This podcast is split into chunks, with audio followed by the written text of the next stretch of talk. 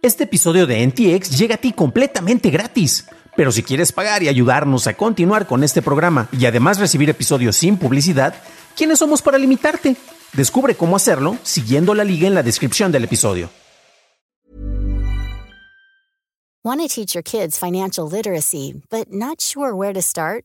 Greenlight can help. With Greenlight, parents can keep an eye on kids' spending and saving, while kids and teens use a card of their own to build money confidence. As a parent, you can send instant money transfers, set up chores, automate allowance, and more. It's a convenient way to run your household, customized to your family's needs, and the easy way to raise financially smart kids. Get started with Greenlight today and get your first month free at greenlight.com/acast.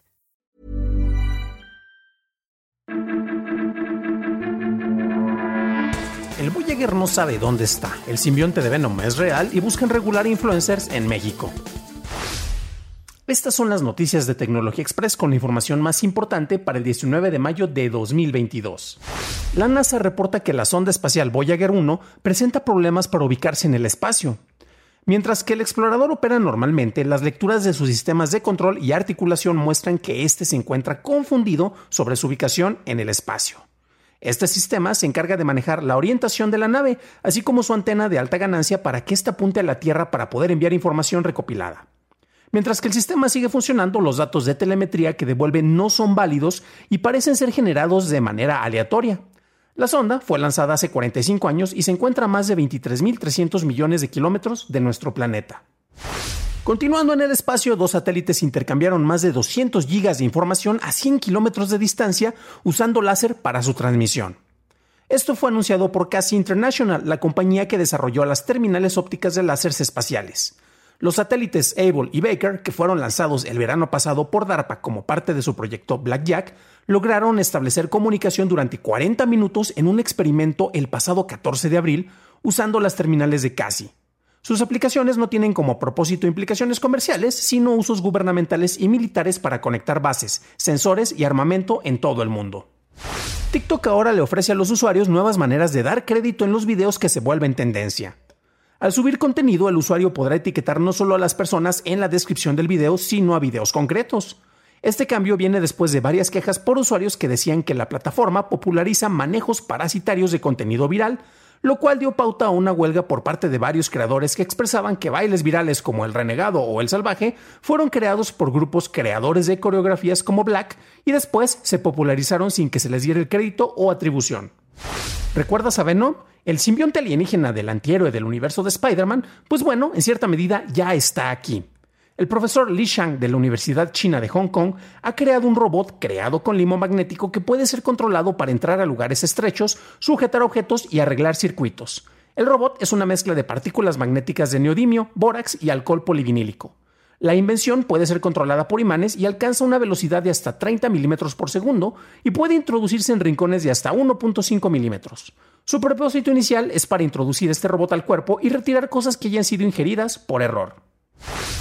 Ahora pasamos a la noticia más importante del día. Y en México, la diputada María del Rosario Merlín García propuso regular a los influencers para que paguen impuestos si lucran con sus contenidos. Esto se establecería en una reforma al artículo 32 bis de la Ley Federal de Protección al Consumidor para que los creadores de contenidos digitales en materia de publicidad se vean obligados a inscribirse bajo el régimen de servicios profesionales y paguen impuestos en caso de recibir ingresos. Por otro lado, se busca regular la publicidad engañosa y para hacerlo los influencers deberán especificar en sus contratos la naturaleza publicitaria del contenido que lanzan, así como acreditar la veracidad de sus afirmaciones. Pasemos a analizar esta noticia con la propuesta de la morenista, en el cual se está buscando precisamente, y suena, para muchos va a ser algo positivo, otros dirán que qué onda, esto no se estaba haciendo ya, y eh, tiene que ver sobre el hecho de que los influencers sean revisados, se haga una regulación. Eh, ojo, porque esto aplica a personas, este, a youtubers, a personas que tienen mayor presencia en distintos medios. De hecho, a mí técnicamente me podrían catalogar como, como eso, aunque pues aquí lo que hacemos es reportar información. Por el simple hecho de que estemos eh, presentes en plataformas como en YouTube, ya podría ser que nos cataloguen dentro de, de esta categoría como influencers y youtubers que precisamente así lo mencionan. Si nos ponemos a revisar precisamente el manejo, eh, recuerden que eso está publicado por parte del Senado, pueden encontrar la liga precisamente en la descripción de este episodio. Y aquí eh, tenemos el punto más concreto, ¿no? Básicamente se dice que el anunciante estará obligado a especificar con claridad en los contratos la naturaleza publicitaria del contenido que publica. O sea que si yo hago una promoción en este programa, debo de especificarlo en un contrato. Yo como estoy reportando noticias, por ejemplo, no tendría esta obligación. ¿eh? Contar con los medios de prueba que acrediten la veracidad de las afirmaciones objetivas respecto de su producto o servicio de manera previa a su difusión. O sea que si vas a hacer algún comentario, esto se enfoca únicamente en, manejo publicitario. Nuevamente, a mí, eh, aunque sea influencer, youtuber o como quieran catalogarme, o podcaster, que es mi, mi profesión principal, no me pueden atacar por esto porque no estoy anunciando ni vendiéndoles un producto. Pero bueno. Em, respetar las normas de difusión que regulan, condicionan o prohíben la comunicación de determinados contenidos o la publicidad de ciertos productos. Nuevamente, esto es para los influencers o las personas que están anunciando un producto en su plataforma y contar con las autorizaciones o licencias para el uso de signos distintivos u obras protegidas por derecho de autor en la publicidad. Completamente de acuerdo, si estás utilizando algo que esté regulado y eh, sobre lo cual se tenga que dar eh, crédito o referencia, debe de estar precisamente regulado. Estas normas y estos planteamientos a mí me llaman bastante la atención porque aplica sobre muchas cosas que ya están establecidos con otras leyes y con otros manejos. Ojo porque aquí, en, concretamente en México, hemos tenido problemas concretamente con partidos políticos como el Partido Verde, en el cual de repente resulta que contratan prácticamente 100 influencers para que hagan promoción en un periodo donde había veda electoral y después los multan, pero es más barato pagar esa multa a que les quiten el presupuesto destinado para marketing, por lo cual fueron con una agencia, contratan 100, creo que fueron 92 los que hicieron este tipo de, publicidad y eh, a varios influencers pues les cayeron precisamente con multas megamillonarias que a final de cuentas pues eran menos que el dinero que recibieron, por lo cual pues es una palmadita en la mano que honestamente no tiene mucho, mucho efecto va en esa línea y va también en línea de las personas que anuncian y, oh, claro, desde luego, recuerda que lo más saludable para ti para beber es esto que yo traigo en mi mano, que es una bebida sin marca, porque yo no estoy anunciando estos productos, y son cuestiones que están reguladas este, dependiendo del tipo de manejo, ya sea por Profeco y por Cofepris.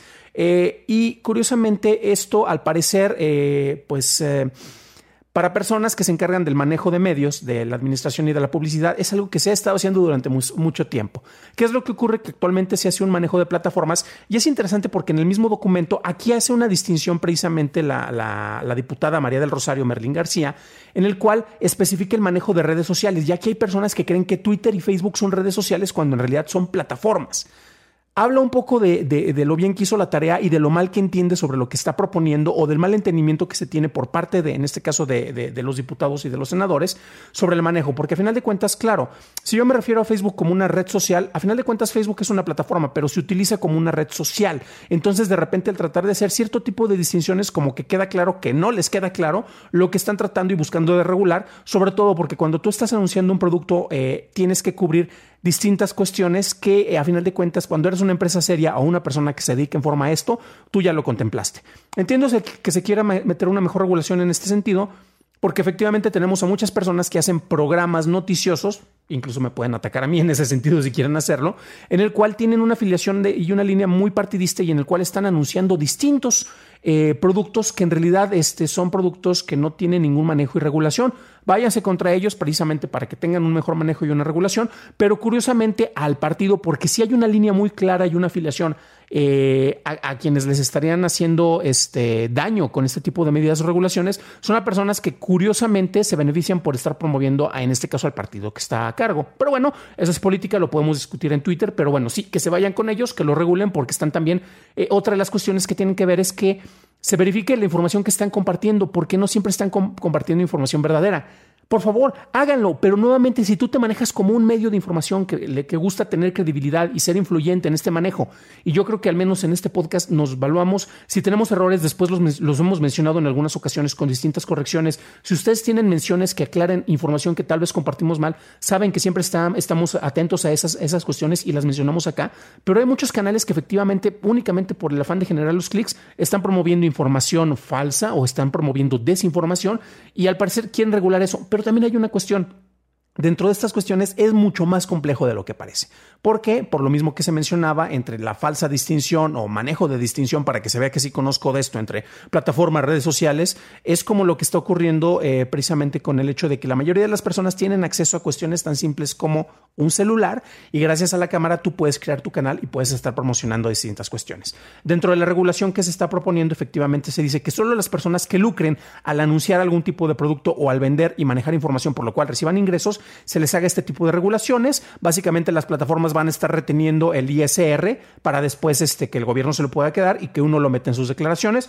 Eso me parece que es positivo, se debería estar haciendo desde hace mucho tiempo. Yo como un creador que he estado durante más de 12 años creando contenido en podcast y en video también, es uno de los grandes puntos que yo veía como que, ah, caray, este, ¿cómo le hago acá? Yo quiero, yo quiero declarar mis impuestos un contador que sea capaz y alguien que tenga conocimiento sabe cómo guiarte y cómo decirte cómo se hace la declaración, en este caso por ingresos generados por plataformas digitales, pero hay huecos enormes en los cuales pues muchas personas creen de que yo publico, eh, firmo contratos con Twitch, por ejemplo, con YouTube, recibo dinero y no tengo nada que declarar, son las personas a las cuales se les debería dar una especie de incentivo, aunque aquí parece que va más por otro lado, pero efectivamente es necesaria regulación.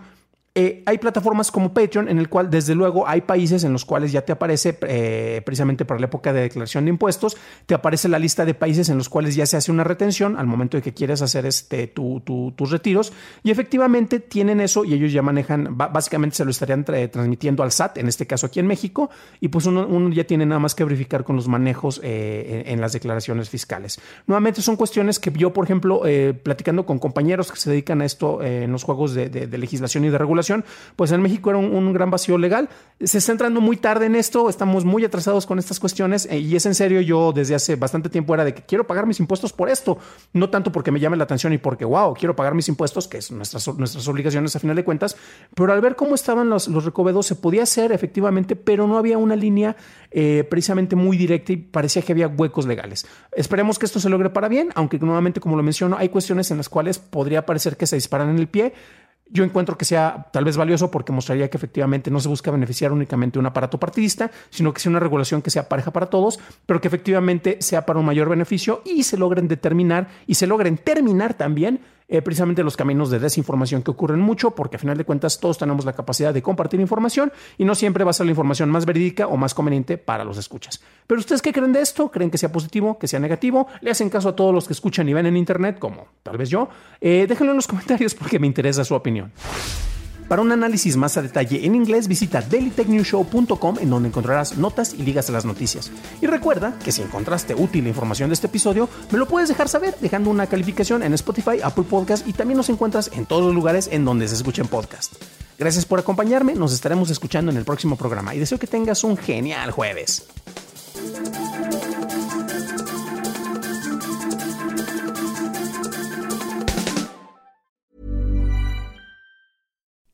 Would you like to look five years younger? In a clinical study, people that had volume added with Juvederm Voluma XC in the cheeks perceived themselves as looking five years younger at six months after treatment. Look younger, feel like you. Add volume for lift and contour in the cheeks with Juvederm Voluma XC. Reverse signs of aging by adding volume to smooth laugh lines with Juvederm Volure XC. For important safety information and to find a licensed specialist, visit juvederm.com. That's J U V E D E R M.com. Not for people with severe allergic reactions, allergies to lidocaine, or the proteins used in Juvederm. Common side effects include injection site redness, swelling, pain, tenderness, firmness, lumps, bumps, bruising, discoloration, or itching. There's a risk of unintentional injection into a blood vessel, which can cause vision abnormalities, blindness, stroke, temporary scabs, or scarring. Talk to a licensed specialist to find out if it's right for you.